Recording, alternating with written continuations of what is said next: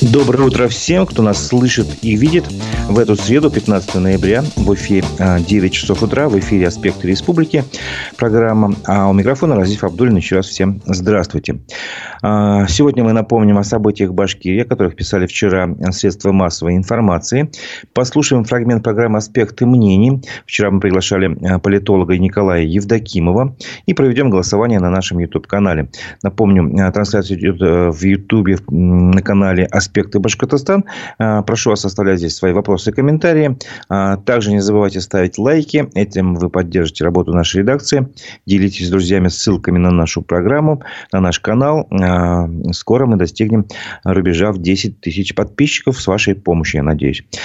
Подписывайтесь, на, и, подписывайтесь и на наш телеграм-канал «Аспекты», где вы можете следить за новостями в режиме оперативном, так сказать, в режиме онлайн. Итак, давайте начнем с обзора прессы. В Украине погибли еще пять уроженцев Башкирии. Об этом сообщила вчера наша редакция. С двумя из них простились тоже вчера. А, например, в Уфе попрощались с Виталием Давлетшиным. А, в Тюртулинском районе с Алмазом Шавгараева. Еще о троих погибших сообщила электронная книга памяти Уфы. Там есть такой раздел. Называется «Герои СВО». И вот там появились сведения еще о троих погибших. Это Ильшат Набиулин. Он был захоронен на Южном кладбище 21 августа погиб в этом году. А Вячеслав Алюшин а, на Северном кладбище его похоронили. А, и был похоронен он 18 сентября. А также еще кого-то я еще забыл упомянуть. Ну, что ж, а Дамир Шайдулин еще был. На Южном кладбище был похоронен 4 октября. Вот, э, общая численность наших земляков, погибших э, в ходе специальной военной операции из Башкирии 1150. К этой цифре почти приблизилась. Сейчас 1149 по нашим подсчетам. Ну, разумеется, эти данные неполные, они основаны на открытых источниках. К следующим новостям, которые тоже касаются по-своему специальной военной операции. В Башкирии ФСБ объявила предостережение 22-летнему жителю Ишимбая за планы перейти на сторону вооруженных сил Украины. Об этом сообщила РБК УФА. И по данным ФСБ, э, этот молодой парень в январе этого года высказывал намерение вступить в вооруженные силы Украины и участвовать в боевых действиях против России. Эти действия создавали условия для государственной измены, отметили в Республиканском управлении ФСБ и предупредили этого э, парня э, о недопустимости реализации своих намерений. И если он продолжил бы свои такие действия, то о привлечении его к уголовной ответственности. Напомним, что в мае этого года ФСБ уже дважды объявляла подобные предостережения жителям Башкирии. Э, делом о госизмене э, пригрозили 28-летнему уфимцу и 20-летнему жителю Аургазинского района. Оба намеревались перейти на сторону вооруженных сил Украины. Также напомню, что в апреле этого года Госдума приняла поправки о наказании за госизмену вплоть до пожизненного лишения свободы. А, в Башкирии сына сотрудника ФСБ не стали преследовать по делу о серии поджогов. Об этом сообщает Русньюз. А родственники других задержанных по этому делу потребовали справедливого следствия. О чем идет речь? О том, что а, в Башкирии сотрудники ФСБ в свое время задержали молодых людей за серию поджогов релейных шкафов в качестве протеста против специальной военной операции. Но один из них оказался э, сыном оперативного уполномоченного управления ФСБ э, по Башкирии, некого Колпакова, говорится в сообщении издания. Согласно материалам дела, у этого сына Колпакова проводились обыски, а также нашли банковские карточки одного из участников поджогов. Сначала следователь э, отправил сына Колпакова под подписку о невыезде, затем вовсе прекратил уголовное преследование в его отношении. А вот других подозреваемых их э, взяли под стражу молодых людей и также придавили им обвинения. Естественно, адвокаты и родители э, этих обвиняемых недовольны таким решением следствия. Они требуют либо освободить всех задержанных, либо уже всех тогда отправить под суд, чтобы ко всем э, относились одинаково. Продолжим судебные, судебную тему такую правоохранительную. В Уфе суд отказался вернуть дело Рамили Саитовой в прокуратуру. Напомню, Рамиля Саидовна внесена в реестр экстремистов и террористов. Суд состоялся в Кировском а, районном суде. Заседание суда 13 а, ноября. Он продолжил рассматривать уголовное дело Рамиле Саитовой. Ее обвиняют в публичных призывах к осуществлению деятельности, направленной против безопасности государства. Обвинение основано на ролике, который она в свое время распространила в социальных сетях, где она призывала мобилизованных не идти на мобилизацию. Вот. В начале суда Рамиля Саитова заявила отвод состава суда, а также прокурору. Отводы были отклонены судом вступил в дело адвокат э, активистский Гарифула Епаров. Он заявил несколько ходатайств о признании ряда доказательств недопустимыми, а также просил вернуть дело в прокуратуру. Ну, собственно говоря, э, суд э, не стал этого делать. В общем, вот такие пока новости. Следующее заседание суда, если я не ошибаюсь, будет 3... 15 ноября сегодня, по-моему а могу ошибаться, прошу прощения, 23, 23, цифра 3 у меня тут а, была. Вот, э, что еще надо сказать, что, ну да, об этом э, всем сообщила э, редакция Идель Реалия, которая признана в России СМИ иноагентом. К другим новостям. Э, Пруфы сообщает, что видеороликом блогера Арслана Негаматьянова заинтересовались в МВД Башкирии, а конкретно Центр по противодействию экстремизму МВД Республики, который назначил проведение лингвистического исследования видеоролика. А, видеоролик заинтересовал тем, что, собственно говоря, там этот блогер высказался о Башкирии и о национальности в таком несколько, знаете, уничижительном тоне. Я посмотрел эту видеозапись. Единственное, что на канале далее самого Арслана Нигматьянова, который работает, раньше, по крайней мере, работал по псевдонимам Арслан Н. Этого ролика уже нету. Это как бы э, он теперь где-то в других э, соцсетях фигурирует, то есть на других каналах. Причем не в полном объеме, а как-то смонтированный такой, знаете.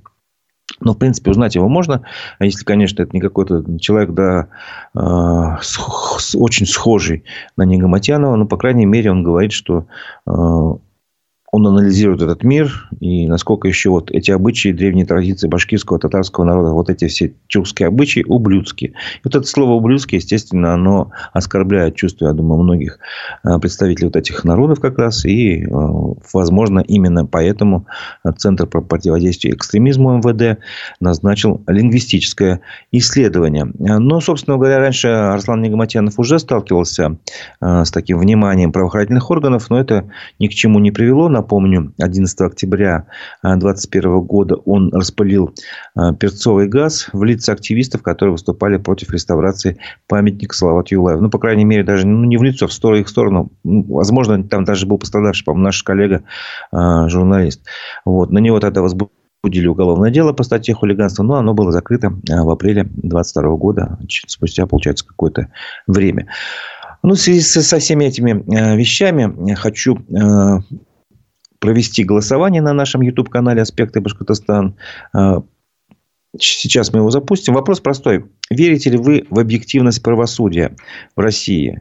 Согласно вашему личному опыту, собственно говоря, а, можете не полагаться на сообщения прессы, а вот э, ваше, ваше, ваше ощущение, ваш опыт личный. Позволяет ли вам верить в объективность правосудия в России? Два варианта ответа. Да или нет. Запускаем на нашем канале. Голосуйте. Сейчас я предлагаю а, прерваться на время от обзора прессы и э, представить вашему вниманию фрагмент программы «Аспекты э, мнений» с участием политолога Николая Евдокимова. Э, вчера он был в нашей студии, и вот давайте послушаем, о чем шла речь. Арест главы Башкирфтодора Иванова, обыски в офисе главы советника Башкирии по науке Казыханова. О чем это говорит? Ну, я думаю, что это результаты проверки. Я, честно говоря, не думаю, что это внезапно или что это какая-то спланированная кампания, потому что мы достаточно часто обращаем внимание на то, что ну вот там в очередном министерстве, в администрации там какой-то районный прошли проверки, задержаны те или иные чиновники, государственные служащие. Некоторые из них достаточно известны. Но я бы не стал, исходя из этого, делать выводы относительно всей системы. То есть это регулярно происходит, да, ну так волнами. Когда мы такой видели ну, при Хамите Иерахимове? Да нет, ну подождите, у нас уголовное дело в отношении там вице-премьеров даже имело место быть. По сравнению с э, этими уголовными делами, то, что сегодня происходит, это, в общем-то, так. Вы там суммы видели? Ну, вот именно с этим и связан. То есть, я думаю, что здесь нет какого-то такого существенного политического подтекста. То есть это экономически обоснованная какая-то подоплека? А, дело в том, что э, федеральная власть в лице правоохранительных органов, которые, естественно, ей подчиняются, она понимает, что в обществе есть запрос на борьбу с коррупцией, на расследование каких-то коррупционных дел. И, в общем-то, в общей системе государственной власти вот те дела, о которых мы говорим, они все равно остаются частными. Это все равно не борьба с э, коррупцией как системным явлением, борьба с отдельными ее проявлениями. И такие вещи, они были, они есть, и они будут в будущем, но это никак не повлияет на общую устойчивость власти как таковой, ни региональной, ни федеральной. Обращать внимание, что оба как бы вот этих момента, они связаны с деньгами по нацпроектам. И вот тоже сам Ариф заметил, что здесь якобы летом была какая-то ревизия именно по деньгам национальных проектов. То есть, можно мы сейчас ожидаем, что в будущем у нас появятся еще какие-то уголовные дела именно, именно по деньгам нацпроектов. Возможно. Дело в том, что в целом, судя по всему, концепция национальных проектов будет пересматриваться. Это связано с тем, что структура государственного бюджета э, Российской Федерации изменяется. Понятно, что намного больше средств сегодня выделяется на оборону. Финансирование национальных проектов, э, вероятно, будет сокращаться. Будут пересматриваться национальные проекты. По крайней мере, сегодня уже такие разговоры ведутся, и э, общая тенденция говорит о том, что здесь будут большие изменения. А эти большие изменения нужно будет, во-первых, ну как-то легитимировать, то есть объяснить. А, возможно, это будет объяснено в том числе нецелевым использованием средств пересмотрено финансирование национальных проектов, вероятно, Минус сокращено. Я думаю, что сокращено. Возможно, это будет связано с тем, что просто ряд национальных проектов от них просто откажется. Да? Может быть, э, финансирование некоторых сохранится, но за счет того, что уменьшится сокращение или вообще отменят те или иные национальные проекты, денег в государственном бюджете под то же самое финансирование национальных проектов, я боюсь, что нет на сегодняшний Надо день. Надо будет это как-то обосновать. Ну, конечно, да, да. Поэтому я не думаю, что это только вот наша история. Она, скорее всего, во многих регионах, ну и в том числе в Башкортостане имеет место быть, поэтому будут искать искать основания для того, чтобы вот показать, что многие средства используются нецелевым образом. Это один из э, вариантов, почему... Мы вам дадим меньше, потому что вы больше воруете. В целом, понятно, что идея национальных проектов сама по себе хороша, но для большинства населения она не имеет вот практического выхлопа. То, то есть люди не совсем понимают, где вот результат деятельности в результате вот реализации национальных проектов, а где вот результат там текущей деятельности. Это был фрагмент программы «Аспекты мнений» с участием политолога Николая Евдокимова. Полностью программу а, с Николаем Евдокимовым а, вы можете посмотреть на наших площадках в Ютубе, а, в Одноклассниках, ВКонтакте, в Телеграме, на площадке в Яндекс.Дзене. Напоминаю, что в Ютубе сейчас идет голосование. Я прошу вас ответить на вопрос. Верите ли вы в объективность правосудия? Да или нет? Два варианта ответа. Итоги голосования подведем чуть позже. Продолжим обзор обзор прессы. В Башкирии решили поощрять деньгами школы за патриотическое воспитание. Ради Хабиров подписал указ, соответствующий а, об учреждении а, со следующего года грантов за лучшую организацию работы по патриотическому воспитанию в образовательных организациях республики. Документ опубликован на официальном портале правовой информации. Ну, собственно, документ такой небольшой. В соответствии с этим указом по итогам каждого учебного года э, в Башкирии будут выделять 10 грантов по полмиллиона рублей. Э, ну, естественно, их обладатели будут определять в ходе конкурса, который организует как раз Министерство образования и науки региона. Ну, посчитайте, где-то получается 5 миллионов рублей каждый год будут платить э, как бы в качестве поощрения за хорошую патриотическую работу в школах. А, тем временем жители Белорецка пожаловались главе Башкирии на отсутствие воды в микрорайоне Замятинский, Заматинский 2 более 15 лет. Шквал жалоб от жителей микрорайона появился в комментариях на странице Радия Хабирова во ВКонтакте, сообщает УФА-1. А, эти жалобы стали появляться на, на странице, где а, Ради Хабиров сообщил о предстоящем завершении строительства межпоселковых газопроводов в ряде районов республики. И, естественно, жители порадовались как бы самой новости. Газ это хорошо, но без воды в 21 веке человек жить тоже не может, а заявили ну, разные люди, в том числе там Анатолий и, и другие, там их цитируют издания. А, речь в том, что в этом районе, в Белорецке, Замата-2, более 15 лет нет воды, уже было несколько пожаров, люди возят домой воду канистрами и бочками, и, собственно говоря, чиновники им на это все отвечают, что извините, пока, видимо, денег нет, как всегда, всякие отписки, вот, И даже предложили переименовать микрорайон в Африку. Может быть, тогда поможете. Мы же любим помогать чужим, а свои подождут. Потом расскажете, как в Африку воду дали. Вот такие были замечания. Собственно говоря, в самой администрации Белорецкого района на вот эти жалобы сказали, что по состоянию на 13 ноября есть уже готова проектно-сметная документация по строительству сетей водоснабжения и водоотведения, но она находится на государственной экспертизе. Как только будет положительное заключение, заявку будет а, а, направлена в республиканскую адресную инвестиционную программу от имени администрации района. Ну, интересен этот, случай еще и тем, что неожиданное продолжение получила вот эта э, сама ситуация. В комментариях э, к жителям, к комментариям жителей подключился еще э, известный карикатурист Камиль Бузыкаев, ныне депутат Госсобрания. Он э, почему-то не поверил, что столько много людей жалуются, подумал, что это боты. А, ну, как бы такое подозрение выдвинул, почему такое массовое количество обращений вот именно на одной странице по одной теме. Ну, ему жители, естественно, стали как бы возражать, и потом э, такое ощущение, что он вроде стал извиняться, но вот это все, эта ситуация стала объектом внимания многих средств массовой информации, в том числе коммерсанта, там других, то, что Камиль Бузыкаев назвал людей ботами. Ну, вот это, как сказать, в, в чашу весов э, того, как нужно относиться к людям, доверять, не доверять, конечно, понятно, доверяй, но проверяй, но вот Камиль Бузыкаев стал таким образом объектом внимания прессы. Другим новостям. В Уфе решили выделить из бюджета более 41 миллиона рублей на два ледовых городка. А, ну, конкурс объявил э, Гордин-Инхоз. Два городка решили построить возле э, Конгресс-холла Таратау и на площади Ленина имени Э, на площади имени Ленина перед городским советом. Там должны быть установлены всякие физкультуры и прочее, и праздничные украшения. Они должны быть сделаны, готовы до 22 декабря, а уже демонтированы в феврале. Ну, собственно говоря, речь только о том, что э, столько денег вот на это все расходуется на два городка. Больше 41 миллиона рублей. А, если поговорить о деньгах, то вчера статистики очередную информацию опубликовали. Они опубликовали данные о динамике средних потребительских цен в октябре этого года, из которой следует, что в Башкирии в октябре э, за год больше всего подорожали апельсины, бананы и лимоны. Апельсины подорожали аж на 69%, с лишним, лимоны на 47 тоже с лишним процентов, бананы на 38,7. Ну, то есть, практически э, апельсины больше, чем в полтора раза, лимоны почти в полтора раза, бананы там почти на 40%. Но есть э, и хорошая новость, то, что подешевели в годовом выражении такие продукты, как свежие огурцы. Э, они сбавили в цене более чем наполовину, на 52,8%. Э, крупы э, подешевели овсяная и перловая по наблюдениям статистиков на четверть. Крупа гречневая ядрица на 23,4%.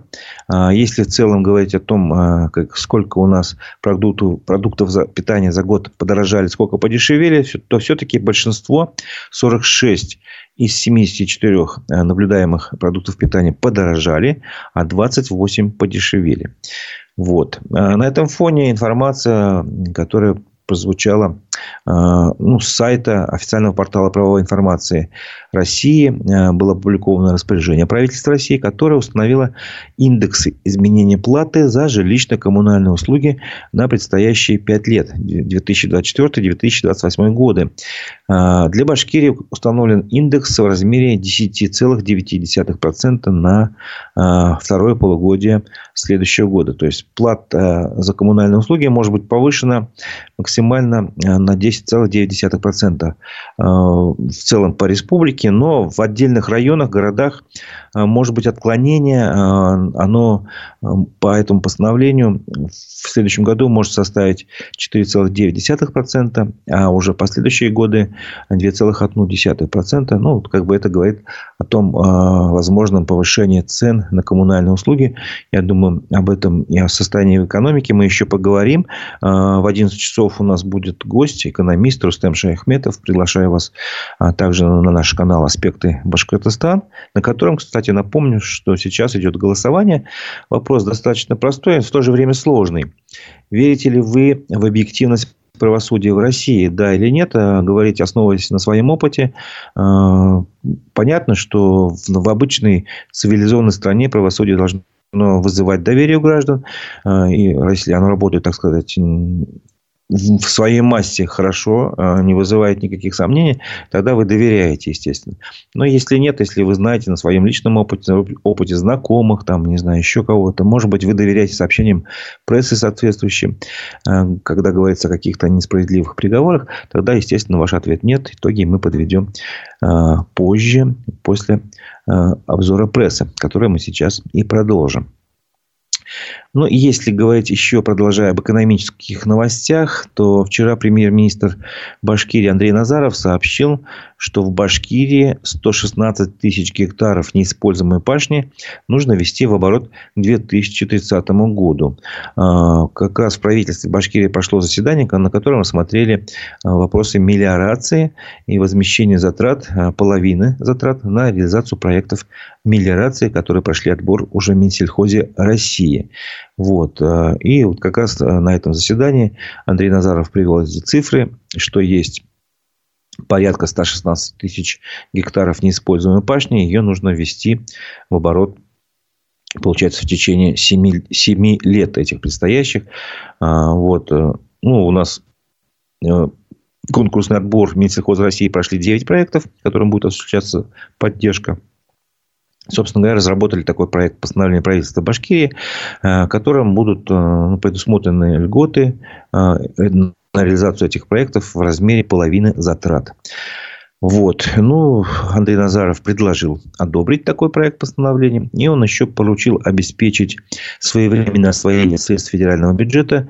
А до завершения этого года, получается, оставшиеся там полтора месяца ввести в эксплуатацию еще 1200 гектар мелиорируемых земель. А, я посмотрел э, статистику. Собственно говоря, в Башкирии больше трех миллионов гектаров пашни. И вот эта вот цифра 116 тысяч гектар – это примерно 3%. Что это означает? Э, много или это мало? Мы тоже попробуем спросить э, в предстоящей программе аспекты мнений у эксперта-экономиста. Э, к другим новостям. В Народное правительство поступило заявление об участии в качестве народного министра образования. Мы продолжаем следить за этим проектом. Напомню, его реализует э, Дилара Гундорова, руководитель автономной некоммерческой организации, э, информационно-аналитический центр, вот, который заявил о создании такого народного правительства в качестве знаете, проекта общественного мониторинга. Вот. И вот пока стало известно, что появился претендент на роль народного министра образования, а, некий Фаил Фаритович Валиев. Информация о нем пока крайне скудная, но постараемся как бы побольше узнать, тогда расскажем, что за человек. И вообще о всяких новостях этого проекта будем стараться рассказывать. Все, все-таки ну, интересное дело, что, что получится непонятно, но следить за этим будем. Также Дилара Гундорова на своем канале сообщила, что она будет вести дневник народного правительства, постарается размещать его регулярно, а следующее оперативное заседание состоится через неделю, то есть буквально следующий вторник, если не ошибаюсь, да, вторник, а, это будет, ну, посчитайте сами, 14 ноября плюс, плюс 7 дней, 21 ноября. А к другим новостям. Анжелика Парфенова из Стельтамака вошла в состав экипажа для имитации годового полета на Луну. Об этом сообщает РИА Новости. Вообще в этом экипаже 6 человек. И эксперимент по изоляции экипажа из 6 человек проекта «Сириус-23» должен как раз был начаться вчера в Москве. Проект реализуется в Институте медико-биологических проблем Российской Академии Наук на экспериментальной установке. А, Анжелика Парфенова там выступает в качестве борт-инженера. Суть эксперимента в чем заключается? В том, что э, экипаж отправляется на околоземную орбиту на перспективном транспортном корабле. А затем четверо суток летит к Луне, где корабль стыкуется с, около... с, с орбитальной станцией. Вот. Через месяц к участникам эксперимента должен прибыть транспортный корабль. До оснащения с ним экипажу надо будет работать двое суток без перерыва на сон. Нужно будет высаживаться на Луну. Все, естественно, все это в кавычках. А на самом деле все это не происходит. Все это имитируется на определенном оборудовании. И, в общем, исследуется, насколько э, психологическая совместимость экипажа влияет на эффективность его работы на поверхности Луны. А, вот. Раньше эта программа вообще таких экспериментов была запланирована как совместная с американской организацией НАСА. Однако в апреле этого года американцы приостановили свое участие. И раньше были уже проведены эксперименты э, продолжительностью 17 суток. Это было в 2017 году. И 4 месяца. Это было в 18-19 годах. И еще 8 месяцев так вот изолировали. Это было такой эксперимент проводили в 21-22 годах. Вот теперь у нас наша э, ну, скажем, соотечественница. Она сейчас, конечно, живет э, не в Стельтамаке. Она работает, если не ошибаюсь, э, в, на, в авиакомпании Дальневосточная авиалиния Анжелика Парфенова, она будет участвовать в этом эксперименте ровно год и имитировать ситуацию изоляции и полета в космосе там, и прочих экспериментов лун, на лунной орбите. Интересный момент. А, еще одна новость, которую я вам хотел рассказать. Э, вчера поздно вечером закончился матч Салавата Юлаева. Э, в матче регулярного чемпионата КХЛ на выезде уфимская команда обыграла Челябинский трактор со счетом 4-3. Ну, собственно говоря, в первом периоде команды обменялись шайбами. А со стороны уфимцев отличился Николай Кулемин. Во втором периоде уфимцы забили больше, чем э, хозяева поля. Э, отличились э, Сучков и Шаров. Счет был 3-2. На третьем, в третьем периоде команды снова обменялись голами. И счет 4-3 в пользу уфимской команды. Салават Юлаев. Это был первый такой у них матч в выездном туре. А, они дальше продолжат свое путешествие, скажем так, по России. 6 ноября, 16 а, ноября, прошу прощения, сыграют в Москве а, с Спартаком. Затем переедут в Казань. 18 ноября будут играть э, с Акварсом. Там будет э, традиционное дерби. И, наконец, 21 ноября они попадут в Нижнекамск, где должны сыграть с нефтехимиком. Это были вот такие спортивные уже новости. Теперь я хочу подвести итоги нашего голосования. Напомню, на канале «Аспекты Башкортостан», а, где я вас прошу ставить, в Ютубе, где я вас прошу ставить лайки, а, чтобы поддержать работу нашей редакции, мы проводили голосование. Я спрашивал вас, а, Верите ли вы в объективность правосудия в России? Хотел проверить степень вашего опыта. Как вы верите, да или нет, сто процентов нашей аудитории не верит. Печальный, конечно, э, результат, потому что все-таки я считаю, что э, в нормальном государстве, в цивилизованной стране результат должен быть другой, как минимум хотя бы 50 на 50. Но это, э, конечно, не, не, не репрезентативный опрос, понятно, не массовый такой, но тем не менее дает понять о настроении аудитории. А, спасибо за участие в голосовании. Не забывайте ставить лайки. Продолжим программу выпуском э, телеграм-канала «Эхо новости». Вечерний выпуск новостей хочу предложить вашему вниманию. Несмотря на потери, российские войска продолжают наступление на нескольких направлениях на востоке Украины, в том числе в районе Купянска. Об этом рассказал командующий сухопутными войсками вооруженных сил Украины Александр Сырский. По его словам, э, российские войска увеличили использование дронов «Камикадзе». В аэропорту Шереметьево появился комплекс защиты от беспилотников. По данным ТАСС, устройство в автоматическом режиме обнаруживает низколетящие цели и противодействует им путем создания помех. Ранее столичные аэропорты регулярно объявляли об ограничении работы из-за появления беспилотников в небе над городом.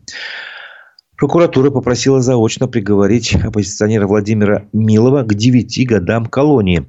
В прошлом году покинувшему Россию политику э, было предъявлено обвинение в военных фейках. Приговор обвиняемому огласят 16 ноября в Басманном суде Москвы. В Тольятти местного жителя приговорили к шести годам колонии за порчу плакатов с изображением российских военнослужащих. 46-летний мужчина и его несовершеннолетний сын бросали камни и комья земли в билборды, установленные вдоль дорог. А его в том числе признали виновным в вандализме и дискредитации армии. Миллиардер Роман Абрамович помог Владимиру Путину установить контроль над телевидением, пишут важные истории. Благодаря масштабной утечке документов журналисты выяснили, что еще в 2003 году предприниматель купил 25% круп акций крупнейшего продавца телерекламы в России. 25% долю, так, наверное, будет правильнее. Позднее этот пакет был продан в фирме виолончелиста Сергея Ралдугина, которого называют кошельком а, президента Российской Федерации. Генеральная прокуратура Стамбула попросила Министерство юстиции Турции возбудить уголовное дело в отношении премьер-министра Израиля. Как сообщает CNN Тюрк, турецкая сторона будет требовать от Международного уголовного суда провести процесс над Беньямином Нетаньяху за геноцид в секторе Газа. YouTube в ближайшее время выпустит обновление, которое позволит помечать контент, созданный при помощи искусственного интеллекта. Кроме того, как пишет э, Guardian, пользователи смогут жаловаться на дипфейки, а музыкальные лейблы требовать удаления песен, в которых искусственный интеллект имитирует голоса реальных исполнителей. Это был вечерний выпуск новостей телеграм-канала «Эхо новости». На этом наша программа завершается, но наша работа не завершается. Предлагаю вам вернуться э, к нашим площадкам, на нашу площадку в Ютубе «Аспекты Башкортостана» в 11 часов. В 11 часов э, в программе «Аспекты мнений» мы ждем в гости в студию экономиста Рустема Шайхметова. Естественно, поговорим об экономических трендах и реалиях нашего времени в России, в Башкирии, естественно, тоже. А, на этом я с вами прощаюсь. У микрофона был Разиф Абдулин. Всего доброго, до новых встреч в эфире.